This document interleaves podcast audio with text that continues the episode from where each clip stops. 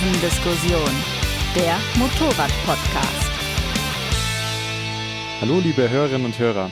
Die Folge, die ihr jetzt hört, ist äh, keine ganz normale Folge, sondern eigentlich eine Art Arbeitsgespräch. Wir sind deshalb auch nicht in der Redaktion, sondern mal wieder zu Gast bei Reiseautor und Fotograf Dirk Schäfer. Hi Dirk. Hallo Ferdi. Schön, dass du mal wieder bei uns im Podcast dabei bist. Und außerdem mit dabei unterwegs Ressortleiter Thorsten Denkes. Hallo. Und meine Wenigkeit, Reiseredakteur Ferdinand Heinrich Steige. Und bevor wir jetzt einfach erzählen, was wir gemacht haben, äh, möchte ich zu Beginn dich, Thorsten, zitieren mit einem Oha. Text. Dem, über den bin ich letztens gestoßen. Ähm, der ist aus Motorrad 6 2020. Hui, okay. Bin gespannt. Also dein Zitat. Die Tenere 700 steht als Dauertester im Fuhrpark. Mit dieser, kleinem Gepäck, Offroad-Ausrüstung und Campingsachen würde ich gern für ein, zwei Wochen auf Achse gehen. Am liebsten nach Bosnien und Serbien. Weil für mich noch Terra Incognita. Dort soll es spannende Offroad-Wege geben. Also ein bis zwei Tage Autobahn- und Landstraßenanreise, dann Schottern und Graben, bis hoffentlich nicht der Arzt kommt und abends ausgelaugt am Lagerfeuer serbische Bodensuppe löffeln. Meine persönliche Reise-Enduro Cowboy-Romantik. Ja. So, kannst du dich daran erinnern, an diese. Ja, ich, ich, ich kann mich daran erinnern und wir haben es, also, was für eine Prophezeiung, bis auf die serbische Bohnensuppe und den Arztbesuch, ja. oder? Ähm, ja. Klär doch unsere Hörer mal auf, was haben wir gemacht?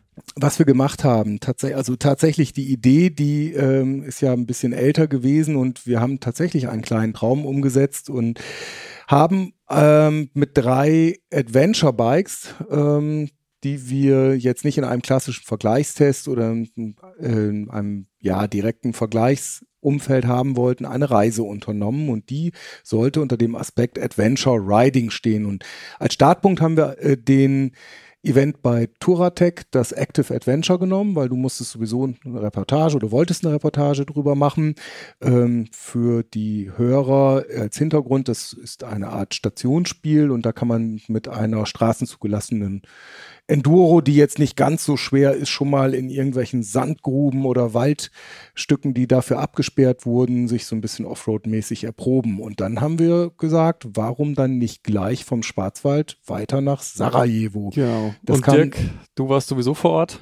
Dirk war auch da, genau. Ja, genau, ich äh, habe ein paar lustige Bilder an die abendliche Leinwand geworfen und mhm. äh, wenn man sowieso schon da ist, ne? Dann kommst du nicht mehr weg. Dann komme ich nicht mehr weg, um nicht zu sagen, ähm, klar, es war natürlich vorher schon so ein bisschen ähm, abgestimmt, äh, dass wir von da aus starten und das war aber ein schöner Auftakt. Ne? Man ist umgeben von den ganzen Leuten, die mit ihren ja, reisefertigen Karren eigentlich da stehen. Natürlich ohne Gepäck, aber drei waren mit Gepäck, das waren wir. Und äh, warum nicht von da aus gleich äh, gut motiviert, gut vorgeglüht, äh, direkt auch tatsächlich starten? Ja, genau. Also ich finde, es ging auch echt knackig los. Also wir hatten ja Fahrerbriefing und um eben diese zehn Stationen, die es da gab, äh, da musste man auch wirklich, die waren halt im halben Schwarzwald verteilt eigentlich. Da musstest du auch wirklich die Verbindungsetappen wirklich auch gut navigieren teilweise. Und Weil die äh, äh, Verbindungsetappen ja auf Asphalt ja. waren, ne? Genau, und ähm, da war aber echt schon, also Thorsten, wir waren ja mit, äh, du warst auf der Tenere 700, ne, mhm, wie, wie prophezeit. Über, ja, genau. Mhm. Ich hatte eine KTM 97 Adventure R, die haben wir von Touratec gestellt bekommen. Mhm. Und das war auch schon wirklich so die ersten paar Meter bei der ersten Station, dachte ich mir, uiuiui, das ist aber, ich habe ja schon einiges enduristisch auch mitgemacht, aber das war schon nicht so ganz ohne. Und Klar, das war eigentlich schon gleich der springende Punkt, muss ich auch sagen. Das Ganze war ja kein Wettbewerb. Man konnte auf dieser Sammelkarte sich diese Stationen zusammensammeln, aber für zwei Tage doch eine gute Möglichkeit, Enduro zu fahren oder eben auch, wenn man möchte, Enduro zu stürzen. Und das ist, glaube ich, ähm, genau der springende Punkt. In dem Moment, wenn man weiß, man fährt im Kreis rum, ähm, geht man ja ganz anders an die Sache ran. Also ich kann mich erinnern, ich bin in diesem ein Stück erst die leichte Runde gefahren, dann habe ich bei, bei der nächsten Runde gleich die schwere genommen und äh, bei der dritten oder vierten Waldauffahrt äh, ist dann ein bisschen überzogen und dann lag man eben so neben der Teneré oder beziehungsweise die Teneré lag auf der Seite. Nicht weiter schlimm, Knie war ein bisschen angeditscht, aber der große Unterschied ist, dann kommen Streckenposten, die helfen dir und du bist eigentlich immer in einem sicheren Umfeld. Für mich war es sofort ein Warnsignal, weil ich gesagt habe, Moment mal, wenn ich hier am ersten Tag gleich ausscheide, das ist bei einem zweitägigen Event nicht so schlimm, aber bei der Tour, die wir noch vorhatten, wäre es eine Katastrophe gewesen und dementsprechend habe ich dann schon mal meine Gashand wieder etwas zurückgenommen und mich auf das besonnen, was wir eigentlich auch machen wollten, nämlich reisen und fahren. Und da gehören ja dann eben auch diese Autobahnkilometer und, und alles andere dazu. Und da willst du eben nicht mit einem kaputten Motorrad oder mit einem kaputten Knie die ganze Zeit rumfahren. Ja. Ja, für mich war es eigentlich äh, andersrum. Ich hatte dann auch irgendwann am Nachmittag, also ich hatte mich schon so halb eingegroovt, glaube ich, auf das Motorrad, aber irgendwie so richtig, äh, eins war ich mit der Maschine noch nicht und mich hat es dann auch in so einer, also ich habe erstens gelernt, dass ähm, nicht nur Sand, äh, dass es Sand in tausend Variationen gibt, sondern auch Schotter in tausend Variationen gibt und das war so tiefer Schotter, das war fast wie Sandfahren. Also unterm dritten Gang warst du da nur am Rumeiern und ähm, hast auch wirklich Speed gebraucht. Und bei einer ja grob geschotterten Auffahrt habe ich mich dann eben auch quergelegt. Also habe das Motorrad halt umgeschmissen, ja, und war dann auch sehr verunsichert, aber weil es standen ja noch ein paar tausend Kilometer an, so und davon eben viele auf dem Trans-Euro-Trail in Bosnien. Da habe ich es eigentlich viel besser gehabt, oder? Ich habe mich die zwei Tage, wo ihr da ordentlich durch den Dreck gepflügt seid, schön ausgeruht. Nein, das stimmt ja nicht. Du warst Touristenführer. Ja, natürlich. Ich bin ja. so asphaltmäßig ein bisschen als Tourguide durch den Schwarzwald gefahren, aber natürlich nichts, was jetzt großartig Offroad gewesen wäre, sondern vielleicht mal so ein kleiner Feldweg, aber nichts, wo man äh, jetzt direkt das Gefühl haben müsste, da überfordert man entweder sich oder sich, weil in der Regel sind ja nicht mehr die Maschinen überfordert, sondern höchstens man selber. Dann bist du auf die Afrika Twin umgestiegen. Genau, die, die neue Elva, die mit der kurzen Scheibe, wo ich erst dachte, hm, warum machen die denn die kurze Scheibe da dran? Bei der anstehenden ersten Autobahnetappe wäre es eigentlich ganz praktisch, wenn man eine hohe Scheibe hätte, damit man, zumindest solange man in Deutschland ist, äh, schön auch äh, am Tempo arbeiten kann, um bis zumindest nach Österreich äh, gut Strecke und gut Zeit zu machen. Am Ende war es gar nicht so von Bedeutung. Also der Windschutz war trotzdem eigentlich ganz, ganz anständig. Aber damit sind wir schon im ganz anderen Feld, oder? Da ja. sind wir schon auf der Autobahn noch. Also wir schon auf genau. der Autobahn. Ja, wir haben ja, wir haben ja erstmal noch, äh, als da das ganze Teilnehmerfeld so langsam zusammengepackt hat, ja, jeder fährt wieder nach Hause, weil Montag muss ich in die Arbeit. Ja, für uns ging es da erst richtig los. Also wir haben dann erst nochmal umgepackt. Ich glaube, wir wollten um acht loskommen. Zwei Stunden später standen wir da. Ja gut, eine Stunde später vielleicht. Dann haben wir noch das Navi dran montiert und noch Geld abgehoben hier für. Wollte ich gerade sagen, Reise. es ist ja nicht so, dass wir gar nicht, überhaupt nicht, gar nicht, gar nicht vorbereitet waren. Ja. Aber ich glaube, wenn ich jetzt ganz alleine losgefahren wäre und auch noch womöglich mit meinem privaten Motorrad wäre ich schon auch ein bisschen anders vorbereitet. Also das Navi-System hätten wir wahrscheinlich nicht mehr dran bauen müssen und ja. wahrscheinlich, aber da kommen wir vielleicht später zu, hätten wir auch das richtige Werkzeug dabei gehabt. Ja. Aber für mich äh, entsprach das eigentlich dem klassischen Losfahren von zu Hause. Ja. Du denkst, um 10 Uhr geht's los und dann guckst du auf die Uhr und dann ist es 11 und dann merkst du, oh, ich bin noch gar nicht fertig. Aber wir wollten um halb acht losfahren, wenn du dich erinnerst. Ja. Und es war 10 auf einmal. Genau, aber für mich war das ganz typisch und hat mich in keiner Weise gestresst oder besorgt gemacht, weil wir auch eigentlich kein furchtbares Zeitsetting hatten, außer abends in Kroatien an der Küste sein zu wollen. Was, wie viel Kilometer weg ist? In Slowenien meint ihr, oder? Ja. Habe ich Kroatien gesagt? Ja, Nein, Slowenien. Slowenien mhm. ist richtig, ja. Ne? aber ich glaube, es waren so 800 oder 900? 850. Ja. 850, ja, ja das ist eigentlich ganz stattlich. Ne? Bricht man besser früh auf und wenn man nicht früh aufbricht, dann kommt man eben auch nicht so früh an. Zumal es auch noch der äh, Urlaubsverkehr uns da noch so ein bisschen mit reingespielt hat. Also eine Tagesetappe, würde ich mal sagen, von so 10, 12 Sattelstunden hat äh, gehört auch zu dem Adventure Riding schon mal dazu. Da sind wir aber eigentlich schon beim Punkt. Gut, wir haben ja ein bisschen durchgetauscht. Also eigentlich, was man schon mal zusammenfassen kann, ist, ähm, dass alle gut funktionieren auf der Autobahn, erstaunlich gut, weil zu dem Zeitpunkt haben wir ja schon ein bisschen Geländeerfahrung äh, über diese Stationen gehabt und äh, die über die Reifen sagen wir vielleicht gleich was. Aber ich selbst war wirklich erstaunt, weil diese erste lange Autobahnetappe ja auch schon ein bisschen ungewöhnlich ist. Das ist ja nicht so eine Standardetappe, das macht man nicht alle Tage, aber wie weit wir eigentlich dann schon damit gekommen sind. Und ähm, so anstrengend war es nicht. Wir haben ein bisschen durchgetauscht. Ich habe das Gefühl gehabt, die Afrika Twin, die hat da so ein bisschen die Nase vorn gehabt. Die anderen beiden waren sehr ähnlich, aber unterm Strich habe ich schon mal gesagt, okay, Autobahnwertung, Haken dran bei allen dreien, passt. Ich finde, man müsste auch noch dazu sagen, dass, dass das eigentlich der, der springende Punkt war, warum wir uns auch für die Motorräder entschieden haben. Weil natürlich, wenn du jetzt zu so einem Offroad-Event äh, fährst, haben ja auch viele gemacht, da nimmst du natürlich äh, einen Einzylinder oder, oder eben so leicht wie es geht. Aber wir wussten eben von Anfang an, ja, wir haben da ähm, erstens mal zwischen Bosnien und uns eine, eine ordentliche Anreise noch vor uns und dann muss es aber gleichzeitig leicht genug sein, um, um eben auch diese Trails äh, schön fahren zu können. So. Und dann hatten wir eben in der Vorauswahl überlegt, ähm, wo ist so diese goldene Mitte zwischen diesen beiden Welten und haben uns dann eben für diese drei Motorräder entsch äh, entschieden. Ja. Ich glaube, da sind wir auch nicht die einzigen. Ne? Also wir hatten im Vorfeld äh, überlegt und ähnlich wie mit den Reifen. Ne? Also bei ja. der Reifenauswahl, Dirk, vielleicht kannst du kurz was zu den Reifen sagen, die wir genommen haben.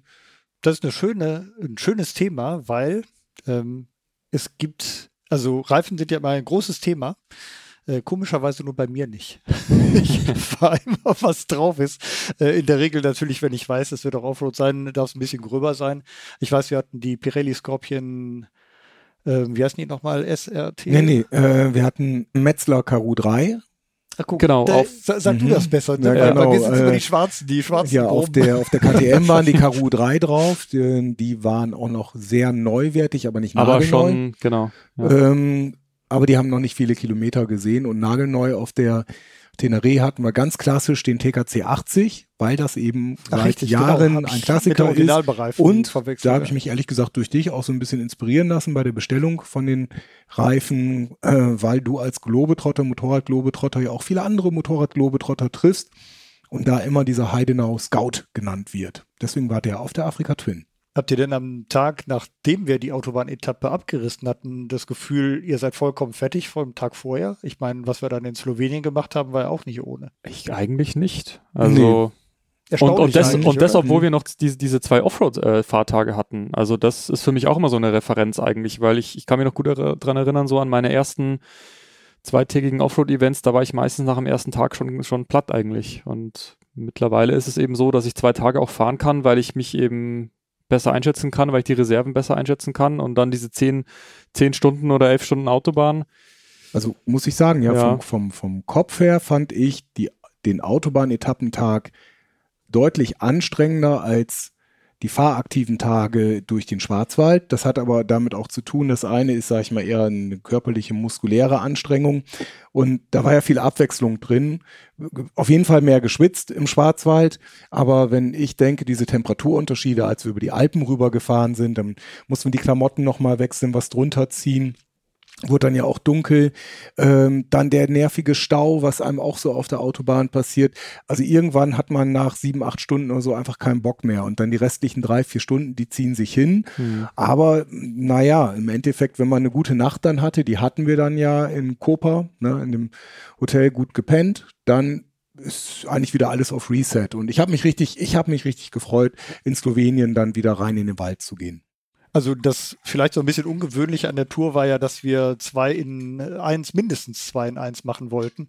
Ähm, nämlich zum einen innerhalb von einer Woche nicht nur nach Bosnien und wieder nach Hause, sondern äh, in Slowenien auch noch eine kleine Produktion, eine kleine, eine ordentliche Produktion für Ride abwickeln. Das heißt, ähm, da bist du wirklich viel am Fahren und auf einmal ganz anders. Und das war der komplette Wechsel. Ne? Von Autobahn äh, auf einmal nicht nur kleinste Landstraßen, sondern dann auch direkt zack, Schotter und äh, auch solcher, der ähm, jetzt nicht furchtbar schwierig war, aber gedanklich so eine Umstellung erforderte, dass man auf einmal merkte, ist das noch die gleiche Karre, die ich gestern gefahren bin? Ne, also dieses, ja. äh, dieser Wechsel auf einmal, wo du merkst, äh, ja, ist jetzt nicht mehr nur stures geradeausfahren. Auf einmal merkst du viel mehr, ja, wiegt ein bisschen was und ähm, Kurve schon mal vielleicht ein bisschen blöd angefahren, sodass man sich erstmal wieder ein bisschen neu eingrooven muss. Das stimmt. Wir haben dem Ganzen ja diesen Arbeitstitel gegeben, Schwarzwald Sarajevo, aber das Ziel war jetzt ja nicht nur einfach entlang irgendeiner Reiseroute zu fahren, sondern wir wollten ja eigentlich dieser Frage auf Tour nachgehen und die im wahrsten Sinne des Wortes erfahren,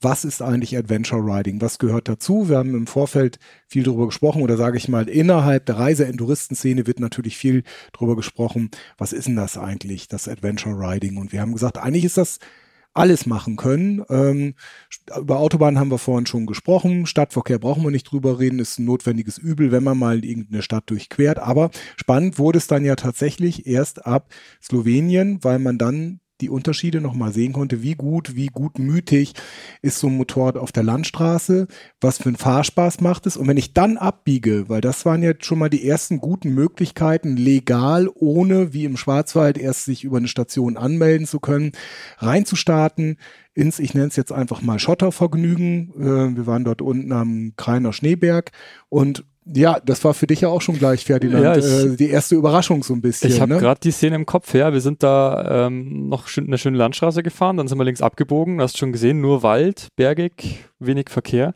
Und auf einmal wurde es eine Schotterstraße, dann haben wir angehalten, äh, ähm, Reifenluftdruck bisschen abgelassen, ähm, ich habe meine Handschuhe gewechselt, so, also man bereitet sich nochmal besser vor auf das, was jetzt da vor einem liegt.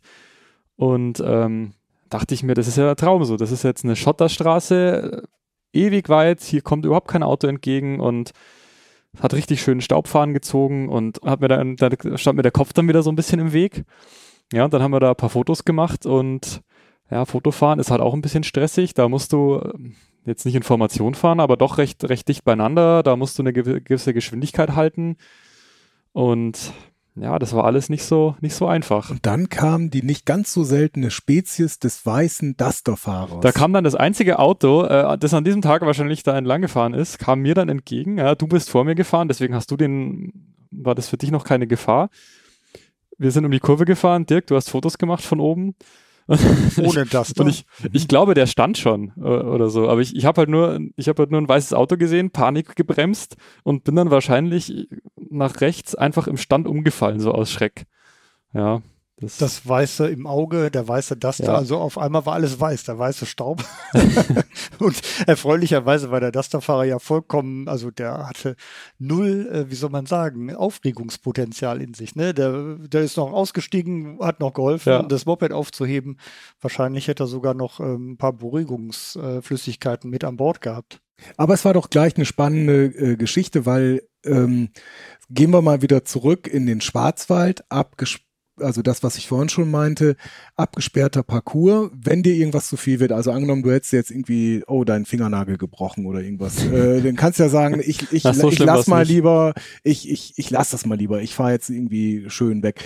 Wäre aber da schon zum Beispiel gar nicht so einfach möglich gewesen. Also du musstest, obwohl du eigentlich für den Moment kurz bedient warst, aber klar war, wir fahren weiter. Also mhm. das gehört eben auch dazu, dass du in dem Moment wieder aufs Motorrad steigt, wenn nichts wirklich Schlimmeres passiert, ist ja auch nichts Schlimmeres passiert, guckst, ist technisch alles in Ordnung und dann fährt man weiter und ich muss sagen, ich fand dann den Abend dort, wir haben dann ja in dieser, in dieser ähm, Waldschenke übernachtet mit, mit dem Bärenbraten, ähm, das war dann so urig und dieses Erlebnis hast du doch natürlich nur, wenn du auch vorher irgendwas erlebt hast.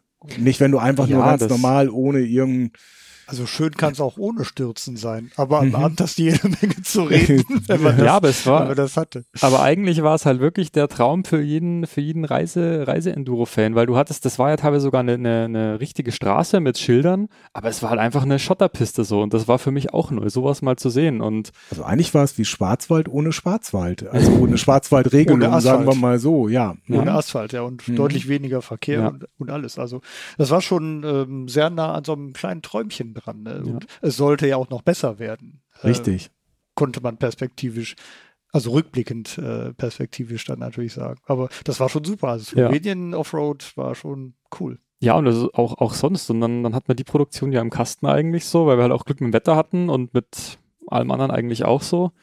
Und dann war ja die nächste Transitetappe oder? Genau, genau. Kroatien. Genau. Einmal quer durch Einmal Kroatien Husch, Husch. und dann, dann rüber nach, äh, nach Bosnien. Das, das muss man sich dann, finde ich, auch immer, immer vergewärtigen. Dann hast du dieselben Reifen, dieselben Motorräder und mit denen du wirklich im, im, im Schwarzwald und hier auf Schotter richtig, richtig geile Zeit hattest, dann kannst du mit denen halt zack, einfach mal wieder ein paar hundert Kilometer Autobahn abreißen, so ohne Stress. Also oder eben ja Landstraße oder was, ja. äh, was auch immer, genau. Ja. Äh, bis dahin haben sich auch die Gewichtsunterschiede von den Motorrädern oder auch irgendwelche Fahrwerksunterschiede noch gar nicht so so stark herausgestellt, finde ich. Ne? Also wir sind, äh, ist ja keiner so richtig hinter, musste irgendwie abreißen lassen, sondern da kommt man eigentlich ganz gut zusammenbleiben. Und ähm, dann sind wir ja, das war ja tatsächlich wieder so eine Verbindungsetappe in Bosnien auch noch sehr schön abends diese Landstraße gefahren. Und das hat, also die war ja komplett leer und das hat so einen Spaß gemacht und ähm, fand ich dann auch sehr schön, weil wir hatten ja gar keinen Plan, aber intuitiv habe ich ja irgendein Holzschild gesehen, da stand irgendwie Ethno Celo, keine Ahnung was ist, hat mich angesprochen. Du hattest schon gleich den Blinker gesetzt und da sind wir dann den gleichen wir, Eindruck hatte wie die, du. Da, ja, da, ist eine Herberge, irgendwas wird da. Ja, irgendwas mit Herberge. Ähm, aber ihr hattet das schon, ihr hattet schon vorher bei, bei also im, im, im Handy irgendwas gesehen, dass da grob was ist, aber eigentlich sind wir durch völligen Zufall in dieses Enduro-Camp gestoßen. Bevor wir jetzt zu dem Camp gehen, ähm, also unsere, unsere ersten Eindrücke von Bosnien, wir sind doch in der Nähe von Bihać, also mhm. im Nordwesten sind wir ja reingekommen. Mhm. Ähm, da wollte ich nochmal kurz drauf eingehen. Wie, also, wart ihr vorher schon in Bosnien?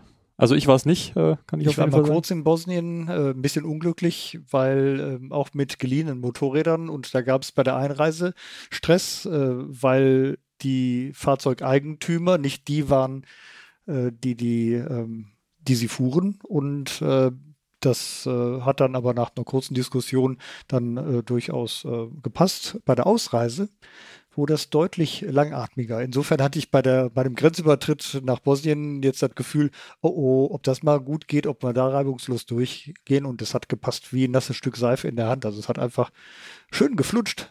Wunderbar. Also kein, kein großes Theater. Ne? Also eigentlich herrlich. Ich stand mal vor den, genau da, wo wir reingefahren sind, bei den äh, Plitwitzer Seen ähm, und hat mir damals, aber schon lange her, mal gedacht, oh, da musst du mal hin. Aber, wie, ich, mhm. du schon mich am Anfang zitiert hast, nein, Terra Incognita. Mhm. Ja, ich war auch echt gespannt, weil das für mich, also ich meine, klar, das, ich, ich, ich kenne es fast nicht anders, als dass ich halt innerhalb Europas rum, rumreise und dementsprechend, also innerhalb der EU muss, muss ich jetzt dazu sagen. Und deswegen ging da das für, für mich schon eigentlich los, dieses Abenteuer. So erstmal so eine Grenze irgendwie. also es, ja, ist jetzt Hinzu kommt, glaube ich, emotional auch noch, zumindest bei mir, dass äh, die ganzen großen Orte, die man auf so einer Landkarte oder auch, ähm, äh, auch im, im Netz, wenn du da irgendwas guckst, alle Namen wecken eine Erinnerung. Und die Erinnerungen haben alle bei mir äh, mit dem Jugoslawienkrieg zu tun. Also in dem Moment, wo Biac auftaucht. Mhm. Ich weiß mhm. gar nicht mehr genau, was da passiert ist, aber ich weiß, das war damals nichts Schönes, was da passiert ist. Und so ging das ja weiter. Und als äh, du, Thorsten, vorschlugst, lass uns nach Sarajevo fahren, da dachte ich, bitte? Nach Sarajevo? Aber das am Ende muss ich dir echt dankbar dafür sein, weil ich hatte mich innerlich so ein bisschen gesträubt. Sarajevo, das war irgendwie so ein, ein Unort eigentlich. Ähm, also in, in meiner Vorstellung, in meiner Erinnerung. Und als wir dann schließlich da waren, war das komplett anders. Genauso wie auch Bihać äh, sich vollkommen anders darstellte als äh, meine Vorstellungskraft. Also auch wenn ich jetzt, naja, ich war dann in der Grundschule, also ich habe das jetzt nicht so aktiv noch erlebt. Ich hatte da jetzt nicht so viele Bilder im Kopf, aber irgendwie hast du die immer. Du hast ja immer Erwartungen, auch wenn du sie nicht haben möchtest. Und, und ich war da echt gespannt und, und muss auch sagen, ich fand so die ersten Meter, die ersten Kilometer in Bosnien fand ich schon herb. Also ich will's, es ist immer schwierig, das jetzt, ich will da nicht despektierlich sein, aber es, ich fand diese Kontraste irgendwie sehr, sehr, sehr stark. Also so hier irgendwie so eine äh, Glasfassade, Bürohaus und hier äh, auf der anderen Straßenseite steht irgend so ein Rohbau mit, mit äh, alles, alles verwittert irgendwie und alles so ein bisschen, ja, also das fand ich sehr spannend und ich habe da auch ein bisschen gebraucht, um, um mich da dann ja, um, um, um mich da wohlzufühlen so. Also, und dann waren wir in, in auf dieser schönen Landstraße mhm, eigentlich. Mhm. Dieser Begriff Adventure Riding beinhaltet ja Abenteuer. Abenteuer wiederum kann man nur erleben, wenn man das Gewohnte verlässt. Und ich habe keine richtig konkrete Vorstellung gehabt, außer klar auch irgendwelchen alten äh, Balkankriegs Images, die man so hat, aber das habe ich schon in ganz vielen Ländern gehabt. Ähm, du hast irgendein Image und das richtig Spannende ist ja, wenn du dann reinkommst und das erlebst und auch noch mit so einem geländetauglichen Fahrzeug kommst du in die hintersten Winkel dann auch rein, dass du das dann revidierst und zwar mehrfach am Tag und dieses Erlebnis, etwas Neues ähm, zu entdecken, auch wenn es jetzt kein, kein richtiges Entdeckerland ist, das macht ja den Reiz aus, auch nicht genau zu wissen, wo wo kommt man abends raus? Mhm. Und ähm, das haben wir ganz bewusst gemacht, dass wir gesagt haben, wir buchen hier nichts im Vorfeld, wir haben unsere Zeltausrüstung dabei. Wir wollten jetzt auch nicht so Bikepacker, Supernature-mäßig, sagen, wir müssen uns da jetzt irgendwie abends dann mit einer Tütensuppe oder sowas dann irgendwie hinknallen, sondern äh, darf auch dann irgendwie eine nette kleine Herberge sein. Und das, das war ja für mich das Überraschende. Wir sehen dieses Holzschild, Ethnocelo, mhm. keine Ahnung, was das ist wir biegen um die Ecke rum, aus, aus äh, schlechtem Asphalt wird noch schlechterer Asphalt, ähm, links geht ein Schild ab, ähm, da geht's dann rein, über ja, eigentlich schon so ein, so ein Zufahrtsweg, der, da guckt man bei uns eher nach einem Verbotsschild, ja, also hier für Motorräder verboten, Forstweg und so weiter. Denkst du, da geht das jetzt hin, na? das ist ja schon mal vielversprechend. Und dann entdecken wir da ein Schild im Wald, das war natürlich nicht ganz ernst gemeint, aber Dirk, du hast ein schönes Bild gemacht. Ja, steht nur 130. Also genau, also nicht schneller als 130 fahren, das haben wir natürlich nicht umgesetzt, aber zack, kommst du da natürlich, raus. Natürlich haben uns dran gehalten. Ja. Also ich bin nicht also schneller als 130. Richtig, genau. Aber wir haben auch nicht das Limit erreicht. Wir sind auch nicht mal ansatzweise da, äh, an, an dieses Tempolimit gekommen. Und dann stehen da, wie gesagt, diese Holzhütten und du kommst da an. Das hat ja alles so ein bisschen, hat ja auch so einen leicht verrotteten Charme, aber verrottet äh, weniger. Ja, ja das so ein bisschen Cowboy-mäßig oder genau, so. Cowboy ja, so, genau. so ja, ja aber auf jeden Fall wind, windschiefe Bretter und so ein paar Tische. Und was steht da vor der Tür? Eben nicht irgendwelche Gäule, sondern irgendwelche tschechischen GSen. Ja, ne? genau. Und da dachte Wo ich. Wo du weißt, hier bist du richtig. Hier bist du richtig, genau. genau. Und dann also, kam. in dem Moment schon, ne? in dem Moment schon. Ja, es hat sich dann später herausgestellt, dass das wohl äh, das angesagte Ding ist unter tschechischen Reiseenduristen so. Also, also cool durch Zufall. Ja. Passiert aber dann eben nur, wenn du, wie gesagt, ja auch offen bist, ähm, ja, und nicht alles schon mal vorweg gebucht hast. Und, und dann wäre es natürlich genauso gewesen, oder dann hätten wir es vorher gewusst, ne, wenn wir uns schlau gelesen hätten. Aber so ist die Überraschung ja viel größer. Und äh, ich ähm, neige häufig ja dazu, bei solchen Reisen ziemlich unorganisiert und ungeplant zu fahren. Insofern war das für mich quasi Alltag äh, und ich fand es auch da wieder großartig, ne, weil man einfach nie wusste, was kommt denn als nächstes. Also so die Überraschung schon vorwegnehmen, egal welche, ne, die positive als auch die negative, die gibt es ja auch. Aber da war es natürlich durchweg positiv. Geile Landstraße, krümeliger Waldweg mit Tempo 130, dürftest du. Mhm. Und dann kommst du an, dieser, an diesen Hütten an und denkst, Alter, was ist das denn? Und da stehen ein paar Karren davor, denkst du, hey, das kann hier nicht falsch sein. Und so war es auch. Das war super Essen. Richtig. Die Jungs, die den Laden betrieben, total coole Leute und es war ein großartiger Abend. Also für einen Vegetarier vielleicht jetzt nicht die doch, reichhaltigste. Doch, gab, gab eine doch, gab, gute oh, Gemüse eine Grillplatte, stimmt, genau. Ja, Hammer war das. Äh, also. Und äh, so ein bisschen auf Entdeckertour auch was den Schnaps äh, angeht. Aber im Endeffekt darüber wiederum haben wir ja diesen tschechischen, äh, diese Ringbuchausgabe von den von den Strecken gehabt und eigentlich wussten wir schon am nächsten Tag, wo wir dann langfahren müssen, in ja, welche Richtung. Also ne? Also so vorbereitet war, waren wir schon. Ich hatte auf meinem äh, Navi den äh, Trans-Euro-Trail eben äh, schon eingespeichert, auch hinterlegt so in der Karte, also dass wir da einfach hinfahren konnten zum, zum Startpunkt. Und wir haben dann aber ganz viele Punkte auch gefunden, die in diesem äh, Bildband eben mit drin waren. Und da hast du dann nochmal schöne Bilder gesehen, irgendwie Kraterlandschaften, irgendwelche Seen, irgendwelche schöne Bergpässe und sowas. Also das war der Bildband, den die Tschechen genau, aufbereitet haben. Genau, mhm. ja. genau. Ja, der war nicht schlecht, der ja. war nicht schlecht. Da fragst du dich, wieso ist das bloß Print, ne? Und wieso liegt das nur da? Das muss doch irgendwo im Netz sein. ja. So. Da kamen wir doch wieder, du warst doch als, äh, äh, als Fotograf ganz heiß auf diesen See. Ja, natürlich. Weil wir natürlich dieses Bild gesehen haben. Es war ja so ein Postkartenmotiv, da wollten wir auch unbedingt hin. Und wie war es dann in Wirklichkeit? Es pisste von oben und auch von unten hattest du den Eindruck, also es war einfach eine einzige Brühe. Dann äh, mit dem Regen kam noch der Nebel dazu und wo du denkst, hier ist jetzt ja nur wirklich echt, also den Tag kannst du dir sparen. Und auch da wieder die Überraschung, wir stehen, äh, kommen an an diesem See, wo auch überhaupt kein fahrbarer Weg entlang geht, wo man irgendein noch so schlechtes Bild hätte machen können. Und dann steht da ein Filmteam und das Filmteam fängt an, Thorsten zu interviewen. so schnell konnte ich gar nicht gucken. Die, die haben mir das Ding drangehängt. Na, vor allem dieses, äh, dieses, diesen äh, Transponder und auf einmal irgendeine riesige LED-Lampe und auf einmal war ich der Hauptdarsteller in dem So schön ist Bosnien. Ja, das war ganz kurios. Dann äh, Dirk und ich standen da daneben. Ließen uns voll kam, kam dann, der, kam dann der andere dazu, der irgendwie, äh, ja, dass er bei Daimler gearbeitet hat so und konnte dann auch ein bisschen Deutsch. Dann kam der dritte mit, mit Schnaps und, und Plastikbechern so. ja, aber ja. wieder hast du eine Geschichte, wo du zu Hause sagen kannst, Also an jedem Tag passiert irgendwas, wo du hinterher sagen kannst, boah, das war, das war eine geile Nummer. Weißt Ja. du noch, als wir da ne, an dem See und das Kamerateam Also bis, und das passiert, glaube ich, bei vielen anderen Sachen, glaube ich, passiert mir zumindest das nicht so. Ne? Wenn du einfach so ein bisschen vorgeplant von Hotel zu Hotel fährst, du arbeitest deine Sachen ab und Adventure Riding ist für mich dann mehr so, du weißt nicht, was kommt. Und Ja, es- du fährst dann in eine, irgendeine Sackgasse rein und denkst, da wird nichts hier, das wird garantiert nichts. Und dann kommst du dann und irgendwas passiert. Irgendwas passiert immer. Sachen, an die man sich erinnert.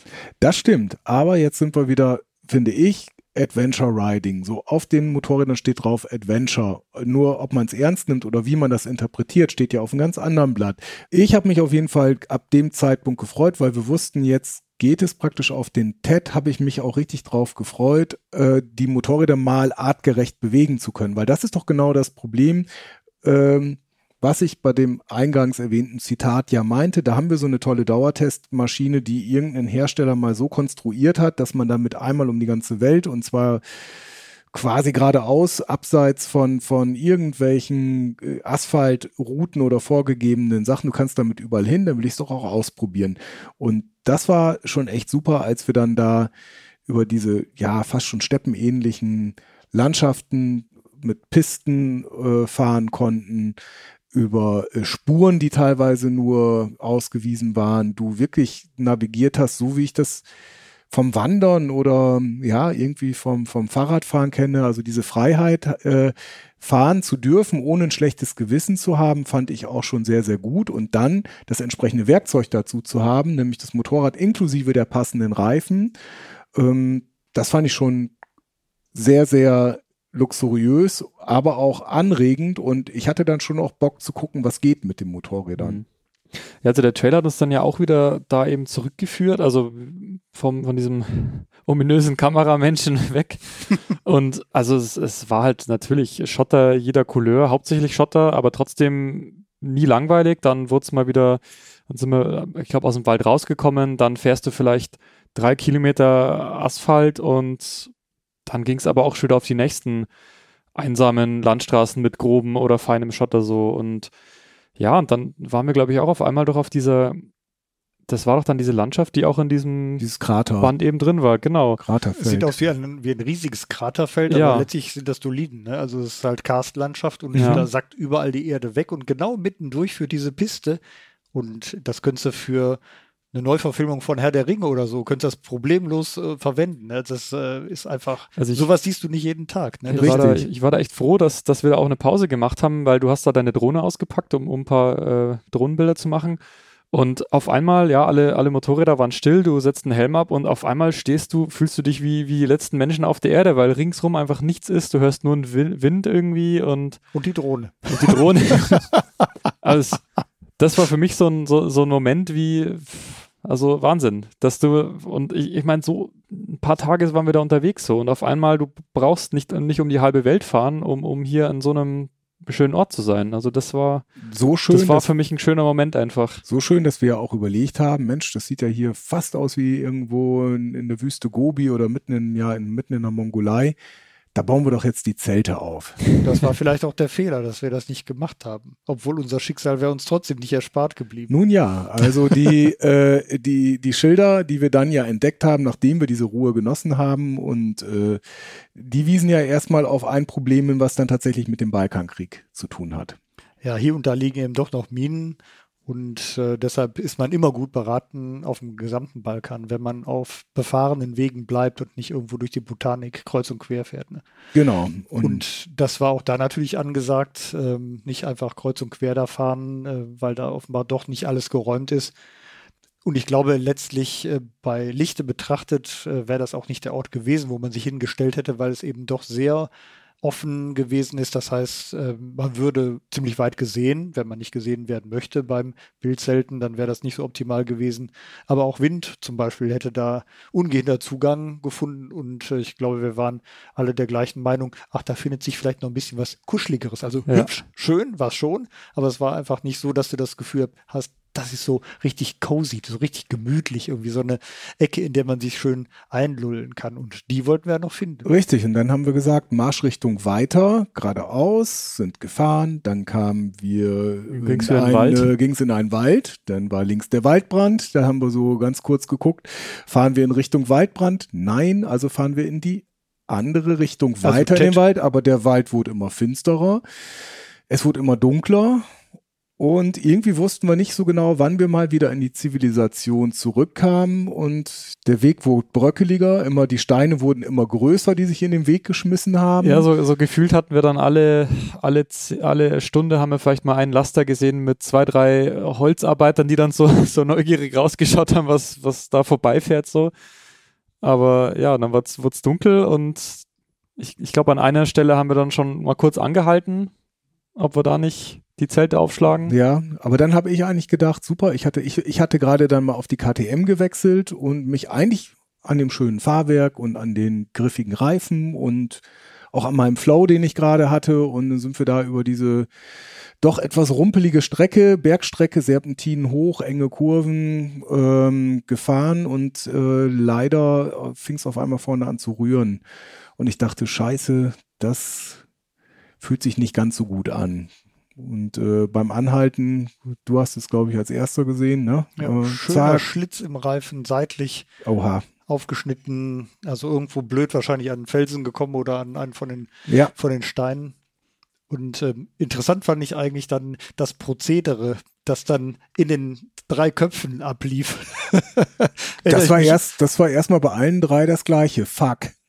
Ja, eigentlich erstmal blöd. Ne? Also Mhm. natürlich hat keiner gerne. Erstens Platten, zweitens äh, dunkel, drittens du wärst schon gern, wo du pennen könntest und viertens es sah auch noch nach Regen aus. Also alles in allem nicht so die Umstände, die man sich für so einen gemütlichen Garagenabend vorstellt. Ähm, aber dann gleichwohl die Idee, na, wir könnten ja flicken. Na, wozu haben wir denn ja auch das ganze Werkzeug dabei? Und ich dachte direkt, um die Uhrzeit, wir sehen da sowieso nichts mehr. Lass uns hier, es kommt keiner vorbei, lass uns hier die Zelte aufschlagen. Hier auf der Piste, weil rechts und links im Wald war überhaupt kein Platz für irgendein Zelt. Und äh, mich hat fast gewundert, wie widerspruchslos diese Idee dann auch tatsächlich umgesetzt wurde. Und äh, wenn ich jetzt zurückblicke auf die Bilder, sieht schon ein bisschen skurril aus. Ne? Drei Zelte auf so einer Piste, nicht mitten drauf, sondern könnte ja mal so ein Holz-LKW noch vorbeikommen. Aber das Da war auch die, die, eigentlich die einzige Genau. Lichtung, die wir gesehen haben. Genau diese Kurve. Also so, ja, das so, war die einzige Stelle, da war ein bisschen. so habe ich mit den Platten Ja. eigentlich ganz geschickt eingefahren, Richtig, oder? also Ich hab- alles super getimed. Mhm. Super getimed. Ich habe fast schon eine Verschwörung gewittert.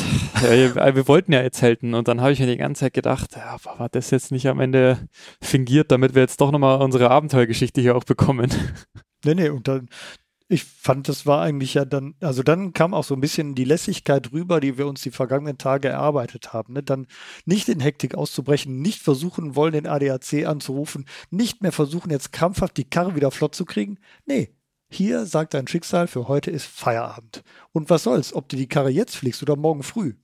Macht eigentlich keinen Unterschied, außer dass morgen vermutlich hell ist und es leichter fallen wird, das Ganze zu machen. Insofern haben wir, glaube ich, noch ein bisschen Genau, und wir hatten wir noch hatten was zu essen? Ich glaube, Ja, ja. ja, ja, Sagen wir mal, in dem Sinne waren wir auch vorbereitet. Klar war, dass wir auch, also wir, wir hatten ein bisschen Zelt-Equipment dabei zum Ausprobieren. Ähm, aber als dann das Zelt stand, dachte ich, Home Sweet Home, wunderbar. Und dann hatten wir noch ähm, Eiver und Brot dabei. Und wenn du dich erinnerst, Ferdinand, das auch wieder zum Thema du digital navigieren, ich Karte navigieren vorher.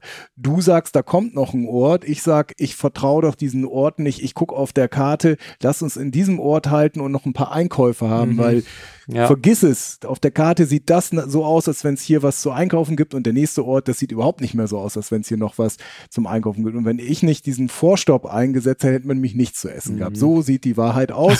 Aber äh, im Endeffekt haben wir die äh, Weißbrot, Eiwa, eine kaputte Flasche Wein, da hatten wir nicht mehr so viel davon, die leider auch neben dem Reifen auch nicht ganz dicht dann mehr war. Aber eigentlich hatten wir einen schönen Abend. Und ich hatte auch eine sternenklar, also der, der Regen hat aufgehört, eine sternklare, wunderbare Nacht.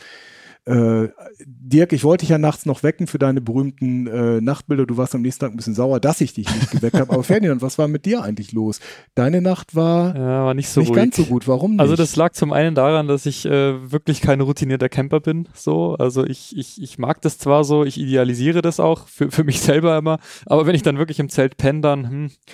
Und das Problem war da erstens, dass ich meine, meine Plane nicht so richtig abgespannt bekommen habe. Das heißt, die hat ständig, ständig gerüttelt, ständig gewackelt. Dann habe ich mir ständig irgendwie nicht Fußschritte eingebildet, aber ich meine, da gibt's ja auch. Bären. Wir haben am nächsten Morgen ja auch ganz viele Hinterlassenschaften der Bären gesehen. Und da war ich, da habe ich mich wieder gefühlt wie, wie der letzte Großstadt-Idiot so. ja, so City Slacker-mäßig. so, genau so. So vor lauter Angst und irgendwann, irgendwann habe ich gemerkt, ich kann nicht einschlafen, oh nein, und mit jeder Minute musste ich dringender aufs Klo und dann bin ich Ja, halt, dann habe ich irgendwann auf die Uhr geschaut, es war noch nicht mal zwölf und dann habe ich so mein, mein Zelt aufgemacht und habe so Kopf hoch und dann, boah, wunderschöner Sternenhimmel und auf einmal dachte ich mir, ey, wie geil, wie geil so. Und dann konnte ich irgendwann doch einschlafen. Ist natürlich fies. Blasendruck kontra Bärenangst. Äh, hat natürlich Dirk auch sehr professionell, muss ich sagen, durch, durch seine äh, USA, äh, weiß ich, wie oft wahrscheinlich bist du auch schon in Bärengebieten gewesen und hochprofessionell Dirk sofort die übrigen Lebensmittel, die müssen wir aber in die Alukiste reinpacken Na, und nicht in den, in den normalen Sack. Und dann stellen wir die Alukiste auch äh, 100 Meter weiter. Ich glaube, das hat, das hat Na, ich so ein hab- bisschen mitgeschürt. Ne? Die, Na, ich habe ich hab ja noch gefragt und ich dachte mir jetzt, also entweder ihr lacht mich jetzt aus so, weil ich ja eh schon der, der Camp, der Zeltnoob hier bin, oder Nee, nee, ist das eine berechtigte Sorge, die ich da habe? Ist ja egal Ja. eigentlich, ne? Ob ähm, es da nur wirklich Wölfe oder allein ein Fuchs reicht ja auch. Ne? Alles Mhm. das, was an Nahrungsmitteln da ist, dass das irgendwie wegkommt, ist ja blöd. Und äh, so ein Bär, ich halte den jetzt. Ich bin kein Bärenkenner. Ich glaube, in erster Linie geht er, glaube ich, nicht auf Menschen, aber der riecht halt lecker, lecker. Äh, so wie wenn ich Schokolade rieche oder so oder ein Tässchen Kaffee. äh, eine schöne Konditorei, da bin ich auch sofort da. Ne? Und wenn du das Zeugs einfach ein paar Meter weiter wegstellst, vielleicht sogar noch geruchsdicht äh, verschließen kannst, dann glaube ich, hat man eher einen Vorteil als einen Nachteil davon. Und äh, wir hatten ja nicht so viele Lebensmittel, insofern gab es ja nicht groß was wegzupacken, aber ich glaube, eine Rolle Kekse war irgendwo noch da. Ne? So äh, ja, Schoko, waren schon ein paar Sachen. Schokokekse. Ne? Ja. Stimmt. Wir sind nicht verhungert und man muss auch äh, dazu sagen, das Abenteuer ist ja heutzutage, wenn du die richtige Wildnis und die Einsamkeit suchst, äh, da musst du schon relativ weit fahren, weil was ja wirklich kurios war, dass wir, äh, sagen wir mal, die Entscheidung, wie wir da wieder wegkommen, auf den nächsten Tag verschoben haben. Aber, also zumindest ich hatte festgestellt, wow, mein Handy hat Empfang. Also ich weiß nicht, ob es an dieser Lichtung lag, aber wie auch immer, mitten in dieser Wildnis hat man Empfang gehabt und ähm, wir hatten von unserem lieben Freund Jens Cook äh, eine Adresse von einem Bosnier bekommen, den wir unbedingt besuchen sollten, ein Enduro Veranstalter und Freak, der uns die besten Fotospots ever zeigen sollte. Und diese Nummer, die habe ich dann per WhatsApp einmal kurz angewählt und ihn nur gefragt, äh, ob er eine Idee hat, wie wir, was wir jetzt am besten machen sollen. Oder vielleicht auch, ob wir einen Reifenhändler irgendwo finden. ja, aber nur, weil unsere eigenen Möglichkeiten zur Behebung des äh, Reifenschadens ein bisschen eingegrenzt wurden. Ja, man hätte es ja, eigentlich so ein Reifenwechsel ist ja was, das kann man sogar im Motorrad nachlesen. Reifenwechsel in einfach, der Wildnis. ne? Ja, aber das Man nimmt- eigentlich ist das Wort, was. Genau. Man nimmt einfach Mhm. den, äh, den Schlüssel und äh, löst die Achse, dreht Welchen die Achse Schlüssel? raus. Den Genau. passenden Schlüssel. Ja, also Mhm. Montierhebel hatte ich, ich hatte eine Luftpumpe. Ich hatte, einen, einen ich hatte einen. Schlauch, aber der für den, Ich hatte für den Hinterrad. Ich hatte Flickzeug und ich hatte Mhm. auch eine Pumpe. Das Einzige, was fehlte, war ähm, gut, es war nicht, ich, ich fuhr nicht die KTM, ne? ich fuhr ja die Honda da. Ich fuhr die KTM, aber ich war nicht verantwortlich. Also, Also es fehlte der Achsschlüssel Für die KTM, für die KTM, wo der Platten drin war, im Vorderrad. was blöd ist. Was ganz blöd ist. Und da könnte ja dann so das Gefühl aufkommen, ähm, Scheiße, was machen wir denn jetzt? Und da ist, glaube ich, ganz hilfreich, wenn man, ich habe mal einen Belgier getroffen, der sagte, immer wenn irgendwas nicht so läuft, wie ich mir vorstelle, dann frage ich mich, was sonst? Und in dem Augenblick, wo man aufhört zu überlegen, welches andere Werkzeug könnte ich so umfunktionieren, dass ich vielleicht doch die Achse rauskriege oder kann ich den Reifen nicht flicken, ohne, ne, ohne den Aus oder das Rad ausbauen zu müssen, als wenn man sich mal von dem Ding komplett verabschiedet und sich überlegt, was kann ich denn sonst noch machen? Variante 1 wäre ja, Wir haben noch zwei funktionsfähige Fahrzeuge. Entweder einer oder zwei könnten in einen nächsten Ort fahren. Ich meine, Navigation ging noch, wir hatten noch Karte, äh, wir hatten ja sogar Telefonempfang. Wäre eine Möglichkeit gewesen. Ähm, vielleicht sogar, ähm, oder man hätte jemanden anrufen können. Aber wen sollte man anrufen? Und da kam ja deine WhatsApp von gestern Abend wieder ins Spiel. Der Kollege, den Jens Cook empfohlen hatte, den könnte man doch mal anrufen und fragen. Und dann äh, wurde es auf einmal so leicht, dass es fast zu leicht war. Also jetzt nicht mhm. für den, der dann ins Spiel kam. Das Schlimme ist ja im Nachhinein, denke ich dann immer, jetzt sind wir so leicht da äh, gerettet worden, in Anführungszeichen. Das war fast kein Abenteuer. Ach, ärgerlich. Aber äh, klar, spannend ist natürlich, sich über dann in so einer Situation, wenn man beim Adventure Riding eben unterwegs ist, die Ruhe zu bewahren, haben wir und dann zu überlegen, was kann ich machen ich weiß es nicht. Es waren im Endeffekt, haben wir festgestellt, 16 Kilometer wäre es diesen Waldweg zum Glück überwiegend bergunter gegangen bis zur nächsten Zivilisation. Also es wäre vom Prinzip Kleine eine Tankstelle, da hätte man dann vielleicht einen Tag festgehangen, bis man irgendwie, ja, vielleicht wahrscheinlich nicht mal, also je nachdem, aber es wären viele Stunden drauf gegangen, aber es wäre ein abenteuerlicher 16 Kilometer Weg gewesen. Ich glaube sogar im Nachhinein, wenn man ganz, ganz vorsichtig geschoben hätte oder immer versucht hätte, ein bisschen aufzupumpen, sodass die Karkasse nicht zu sehr beschädigt wird. Wir hätten das irgendwie hingekriegt bis da, dann wäre vielleicht das Problem gewesen, wo kriegt man noch ja, einen Ersatzreifen her. Das wäre in Bosnien tatsächlich nicht ganz so einfach gewesen, sofort einen adäquaten Ersatz zu kriegen, aber wir haben einen Schlauch reingezogen in den Tubeless. Äh, damit ging es dann ja auch im Endeffekt wieder ganz zurück bis nach äh, bis in den Schwarzwald für dich. Aber ähm, so war natürlich die Rettungsaktion sehr komfortabel für uns, hat uns da eigentlich wieder, ja, sage ich mal, von dem ganz wilden Abenteuer weggeführt, aber führte uns direkt an den Pizzatisch und wir haben eigentlich sofort neue neue Menschen kennengelernt. Und das hast du, glaube ich, gerade übersprungen, dass ja? ähm, wir diesen richtig, Albert heißt richtig, der, genau, der von Albert. dem äh, Enduro-Team da aus Bosnien, äh, den Reiseveranstalter, angerufen haben. Der sagte, äh, ja, wo seid ihr denn? Ich hole euch ab. Ich wie holt uns ab? Womit denn? Ja, er hat einen Bulli und der wird mit dem Hänger kommen und denkst, Alter, über den Waldweg, mhm. wie will der? Hat er einen Allradbully? Nein, nein, hat er nicht. Aber da merkst du eben, ja, ist Bosnien. Da ist das normal. Dann fährst du halt mit dem Bulli durch den Wald. Und er hat, glaube ich, drei Stunden oder so gebraucht von seinem Ort, wo er zu Hause ist, äh, bis. Äh, also eine Stunde für die davon, letzten, für die letzten genau, zwölf Kilometer. Genau, das Offroad-Stück also, hat eine Stunde für ja, ihn mhm. gedauert. Und äh, aber das war dann am Ende so geschmeidig. Ne? Also rufst halt einen an, den du vorher gar nicht kennst. Und das ist ja auch so. In Deutschland denkst du, die kann ich, ich kann doch jetzt hier keinen bemühen. Oder äh, wer würde auf die Idee kommen, hier irgendjemandem, der gerade anruft, äh, der hängt irgendwo im Sauerland fest. Also wir sitzen hier gerade in Essen im Ruhrgebiet, da sitzt einer im Sauerland fest, wo du drei Stunden hinfahren würdest. Da denkst du, alles klar, den hole ich mal eben ab. Ich glaube, das wird hier ein bisschen meistens anders aussehen, es sei denn, man kennt Leute, aber der kannte uns ja gar nicht.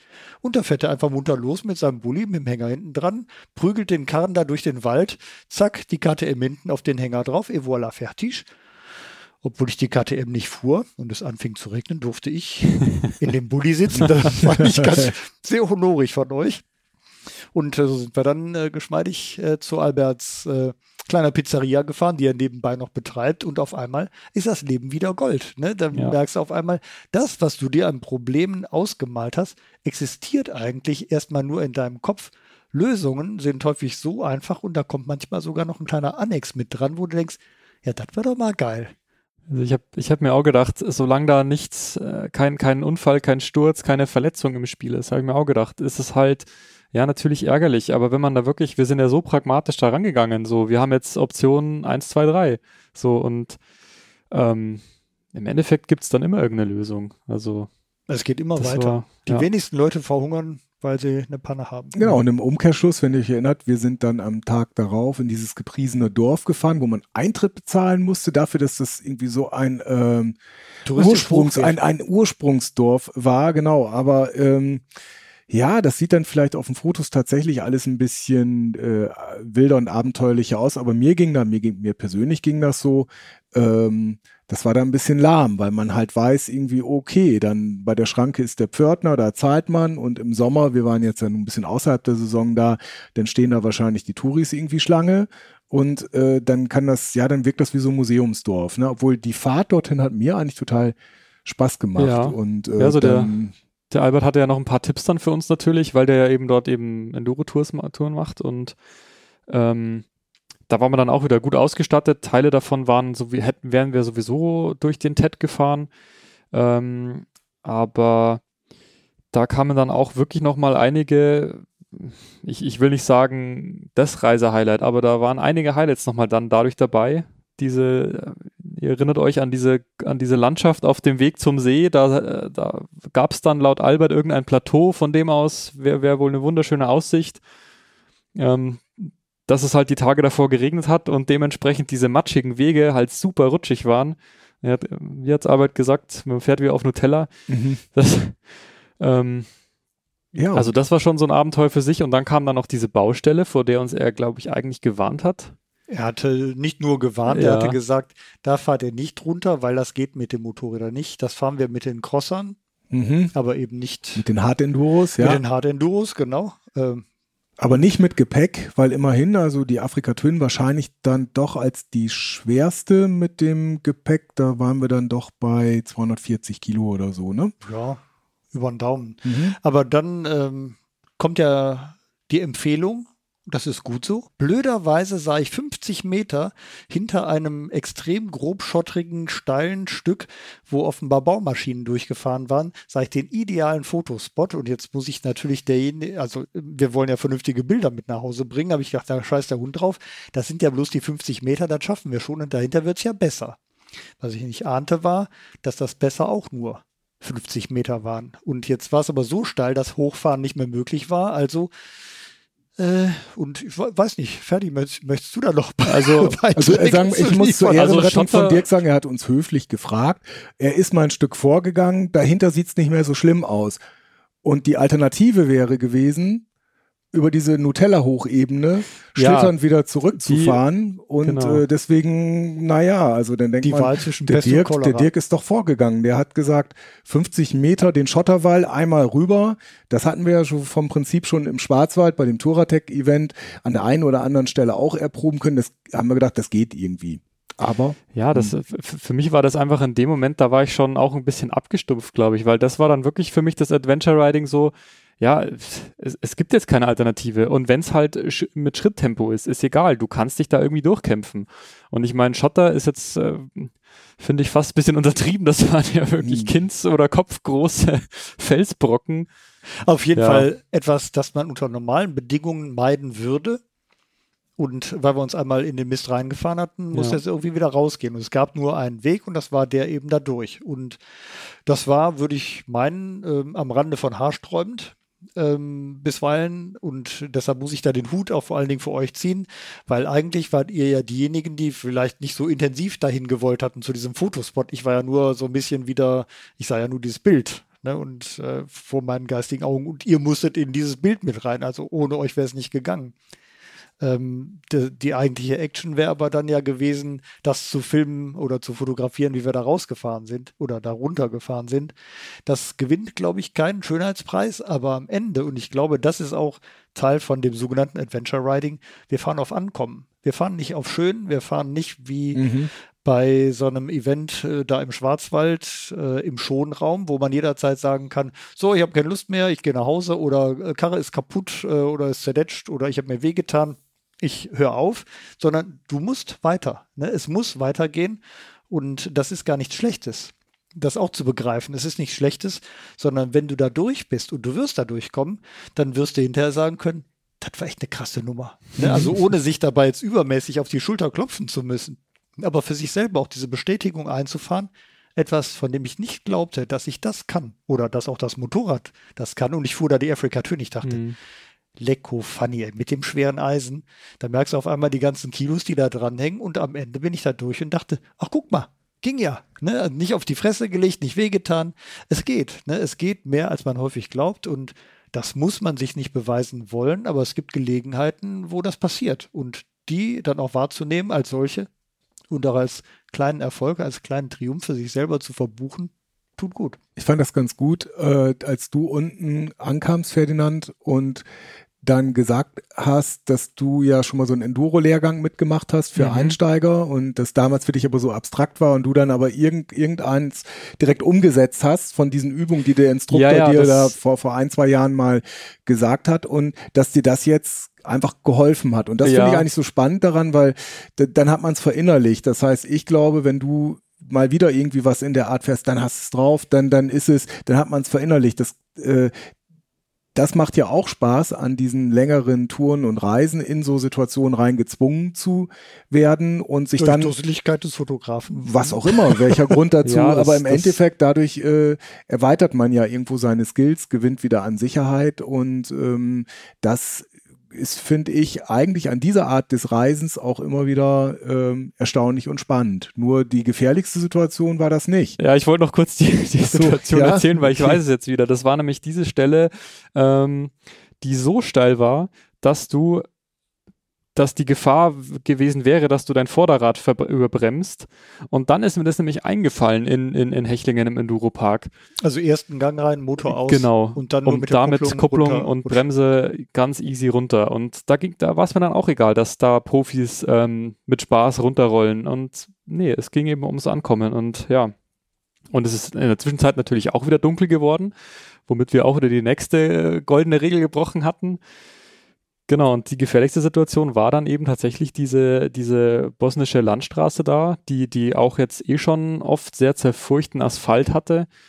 Ähm, Vor allem, es hatte tagelang nicht geregnet. Ja. Und äh, ich sag jetzt mal, der ähm, nicht mehr ganz TÜV-konforme ähm, Laster oder äh, andere Fahrzeuge, die dort unterwegs sind, verlieren auch mal ganz gerne Öl. Und das äh, zusammen mit Staub, Sand und das Übliche, was wir eigentlich aus unseren Fragebogen äh, äh, aus der Fahrschule schon von damals aus der Theorie kannten, hat sich dort mhm. äh, wirklich sehr stark bewahrheitet. Also die, ja, Ober, die, die, die Fahrbahn war wie Schmierseife. Ja, ich bin halt dann wahrscheinlich grundsätzlich schon etwas schneller gefahren, als man hätte fahren sollen, aber dann waren ja auch Autos hinter uns und hin und her und ja, ich, ich weiß gar nicht mehr, wie das passiert ist. ist auf einmal hat es mir gefühlt das Hinterrad weggerissen oder das Vorderrad auch. Ich, ich weiß nur noch, dass ich sofort beide, also Kupplung und Bremse gezogen habe. Ich habe beide Füße sofort runter, habe dann versucht noch mit meinen Stiefeln mitzubremsen und habe mich schon in diese Betonleitplanke da fahren sehen. So, ich glaub, Aber es ist nichts passiert. Damit, nee, ne? ich habe es irgendwie abgefangen und bin dann halt dann nur noch mit 30, 40 gefahren, auch wenn sie uns überholt haben, egal.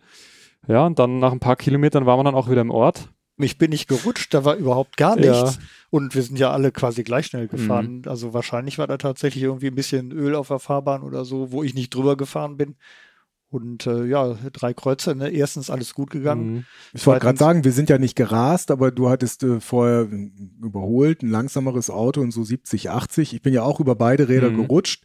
Und klar, wenn der Schreck erstmal so, der erste Schreck dann verflogen ist und man das mal wirklich so einsortiert, dann sagt man ja, okay, Motorradfahren, Einspurfahrzeug, gefährliches Hobby, stimmt auch. Das war definitiv von allen Situationen, die wir hatten, inklusive dieser kleineren üblichen Geländestürze, das, was, äh, wo wir wirklich am meisten Glück hatten. Und da sage ich jetzt im Nachhinein auch gut, dass du vorher oben auf dieser Nutella-Strecke das Ganze sozusagen in Zeitlupe erproben konntest. Ich glaube, dass das eben sehr stark auch dazu beigetragen hat, dass es eben nicht zu diesem Super-GAU kam oder zu einem wirklich einem schlimmen mhm. Unfall. Mhm. Wie es ausgegangen wäre, wissen wir nicht, aber es wäre ein Tempo gewesen, da kann man sich schon richtig wehtun. Das Schöne ist, wenn man im Endeffekt wiederkommt und wir sind fast 5000 Kilometer gefahren, ähm, man erlebt viel, man erlebt auch Riskantes. Also man kann sich ja schonen davor. Man kann ja so reisen, dass man sich in gar keine Gefahren und in nichts. Naja, schafft man das? Das ist die Frage. Kann man so überhaupt reisen, dass es kontrollierbar bleibt alles? Vieles kommt ja sowieso von außen, ob man reist oder nicht. Äh, man kann auf dem Weg zur Arbeit, kann einem was Blödes passieren. Ähm, und das, was man so Risikoexposition nennt, also was für einem Risiko setze ich mich aus, auch wenn man dann nochmal an diese Bärengeschichte denkt, natürlich laufen da Bären rum, aber ich glaube, vieles von dem, was im Kopf passiert, hat erstmal damit zu tun, dass die Gedankenwelt, mit der man sich so umgibt, die unterscheidet zwischen das, was ich gewohnt bin und Dingen, die ich nicht gewohnt bin. Auf deutschen Autobahnen Tempo 150 oder schneller zu fahren, ähm, ist für viele Leute wahrscheinlich kein, gedanklich kein großes Problem. Oder lassen wir mal 130 sein. Ähm, da hat keiner das Gefühl, oh, ich werde gleich sterben. in einem Wald in Bosnien zu übernachten und zu denken, scheiße, hier können Bären oder Wölfe sein. Ob ich das überlebe? Ein Bosnier wird sich diese Frage nie stellen, nehme ich an. Einfach weil der, der Gewohnheitseffekt äh, mit diesem Umfeld umzugehen, der ist einfach ein anderer. Und ich glaube, ähm, viele Gedanken, die man hinsichtlich von Reisen in mehr oder minder unbekannte Ecken hat, ist auch davon geprägt. Und ich versuche immer wieder, mich ein bisschen davon zu lösen. Denken, andere hier überleben auch. Also es ist ja nicht so, als ob dauernd äh, Horrornachrichten von zerfetzten Touristen in Bosnien oder auch in anderen Ländern durch die Welt gehen, weil äh, dies oder jenes, äh, da ist, äh, Afrika ist ja auch so ein schönes Beispiel. Ne? Dann, ich könnte vom Löwen gefressen werden, ich werde von Schlangen gebissen, ich werde von Skorpionen gebissen, was auch immer. Am Ende passiert das ja praktisch nie. Und die Dinge, die man hört, sind ja wirklich in der Regel extrem seltene Fälle. Aber da den Kopf frei zu halten oder frei zu kriegen, das ist, glaube ich, ein bisschen die Kunst. Mhm. Am nächsten Tag sind wir nach Sarajevo, oder? Mhm, genau, Sarajevo. Genau. Da war dann, naja, gut, da muss man auch durch. Die Kröte muss man schlucken. Ne, die Landstraße, du warst auch nicht so begeistert, Dirk. Ich glaube, keiner von uns war begeistert da auf so einer vollgefüllten Landstraße. Im Prinzip sind wir ja für ein Foto, für einen Kaffee reingefahren. Mhm.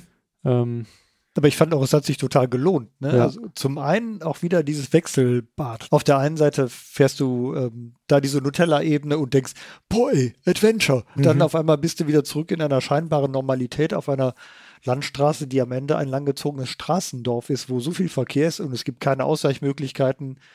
Und du denkst, mein Gott, ey, das könnte aber auch alles netter sein. Ja, aber das ist normal. Das ist eben, auch das ist Bestandteil jetzt von, in dem Fall von Bosnien. Und dann nach Sarajevo reinzukommen, wo man am, am Anfang natürlich die ganzen Plattenbauten sieht. Und da war wieder dieser Punkt, den ich am Anfang schon hatte, als du sagtest, lass uns nach Sarajevo fahren, wo ich dachte, das ist so was von überflüssig, dieses Sarajevo. Und dann kommen wir in die Altstadt rein und ich denke, Thorsten, ich rutsch auf Knien. Dann, was für eine Stadt, ne? also was, was für ein Schmelztiegel, was für eine Architektur, was ist da erhalten geblieben, was ist wieder aufgebaut worden nach dem Krieg, was für Leute, was für eine Mentalität da. Ne? Das war einfach so unglaublich cool, ähm, dann da drin zu sein und einfach nur zu sehen, was da um einen herum passierte, wie Leute da unterwegs sind äh, und auch ähm, architektonisch merkst du, du bist schon halb irgendwo, ähm, weiß nicht, so ein bisschen in Asien. Es könnte Mhm. schon so ein bisschen ähm, türkisch sein im positivsten Sinne, ne? irgendwie in der Altstadt vielleicht von äh, Istanbul oder so. Ne? Also ganz, ganz großartig. Klar, wir wollten ja auf einen Kaffee oder auf einen Mokka dahin und äh, du hast auch mal was ganz Schlaues gesagt, um jetzt den Dirk mal zu zitieren. Ist gut, wenn man irgendwo immer noch einen offenen Deckel hat. Und das geht mir jetzt zum Beispiel mit Sarajevo so. Da kann ich, also da hätte ich jetzt länger bleiben können und ich habe jetzt einen Grund, dort mal wieder hinzufahren. Ich würde auch noch mal. ähm, genau, Mostar war auch schön, sehr schön, haben wir auch Spaß gehabt und auch auf dem Rückweg haben wir nochmal viel Spaß gehabt. Aber ich denke, es ist unglaublich wichtig, wenn man von so einer Reise wiederkommt, so einen offenen Deckel irgendwie mitzunehmen und zu sagen, das fahre ich jetzt nochmal von der anderen Seite an. Und das fand ich jetzt eigentlich so das Positivste, dass, dass ich gesagt habe, ich habe es jetzt gesehen, aber jetzt nicht Haken hinter und ich habe es durchstanden und äh, sondern dass ich sage, ich gehe da so positiv wieder aus der Sache raus, so kann ich auch später wieder reingehen. für mich selber kann ich es gar nicht so genau definieren, weil es waren so viele Sachen. Also es war, es war der Albert zum Beispiel, der gesagt hat, er will, er will kein Geld, er will, er will nix. Er, für ihn ist das Schönste, wenn, wenn die Leute ähm, von Bosnien hören und nicht an Krieg denken. So, das ist bei mir so hängen geblieben. Das fand ich so schön, dass ähm, ja, dass du da merkst, dass das auch nach, nach dieser langen Zeit immer noch so präsent ist. Ähm, ja, aber dann, dann fahren wir da durch die Dörfer, dann war da zufällig gerade Schule aus und alle Kinder freuen sich, dass sie da drei Motorradfahrer sehen und winken und, und sind total begeistert und das waren so viele Kleinigkeiten. Oder auch, du hast gesagt, Sarajevo fast schon, fast schon türkisch. Mir ging es in, in Mostar noch, noch viel, viel stärker so, dass, dass man dann auf einmal so ein, so ein Moscheen überall um einen rum sind und, und man einfach so, ja, jetzt nicht am Ende der Welt ist, aber an, am Ende der Welt, wie sie für mich bis jetzt war, so. Und das war für mich auch in Sarajevo schon ein großes Erfolgserlebnis einfach. Also ich habe da, hab da gesessen, wir haben da unseren Cappuccino getrunken und das, das war der Hammer so, dass ich mir gedacht habe, boah, mit dem Motorrad bin ich jetzt von Niedereschach bis hierher gefahren so und jetzt und jetzt geht's zurück so. Also das war Genau, ein toller da, Moment einfach. und im Endeffekt, das wäre jetzt mein Highlight, das kann ich jetzt gar nicht lokal irgendwie beziehen. Irgendwann kommst du an den Punkt, wo auch immer der war. Also der war auf, auf irgendeinem Teil von dem TED. Das kann aber auch sein, oberhalb vom Mostar sind wir da noch in den, in den Abendstunden, diese wunderbare Sonnenuntergang über diesen Schotterweg da äh, hochgefahren, dass du dann auf einmal so ein bisschen eins wirst mit, mit dem Motorrad. Du hast das Gepäck am Anfang mit viel Mühe gepackt und hier und da ein Gramm noch gespart mit den leichten Zelten. Also ich glaube, ich habe es auf 13,8 Kilo gesamt inklusive der Gepäcktaschen mit dem Weichgepäck.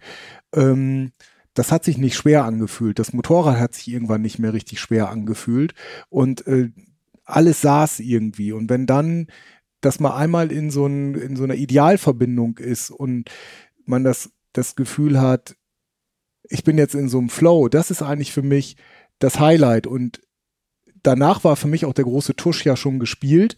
Wir sind dann ja zurückgefahren. Ich hatte ja noch, ähm, ich wollte unbedingt noch mal die Insel Pack sehen. Da hatten wir uns einen schönen Campingplatz mit, dachten wir, jetzt können wir uns auch mal was gönnen mit Infinity Pool und wir sind auch den Mali Alan, den, den Schotterpass auf dem Rückweg gefahren. Du hast uns noch hier dieses Schatz vom Silber, nee, das war in Kroatien, Moment, in Kroatien da ja. die Semelia Schlucht. Also wahnsinnige Highlights mhm. und, und toll und in jedem anderen Urlaub würde ich sagen, wow, du stehst da vor dieser Schlucht und, und wie Old Shatterhand und wie geil und hat auch Spaß gemacht. Ähm, da war ich aber nicht mehr, da war ich schon mehr in diesem Rückfahrmodus drin und dann ja, der Infinity Pool, der war natürlich überhaupt nicht mehr toll, der weil es gab Infinity Regen ja. und äh, das Zelt wurde fast ins Infinity weggespült. Also da ähm, war man dann irgendwann auch einfach froh, wieder zurück zu sein und dann wieder hinter Salzburg äh, die die deutsche Grenze erreicht zu haben und man mein Korb an Erlebnissen war so voll, aber ich sage, es gab ein paar Momente, das waren meine Highlights und da war ich in diesem absoluten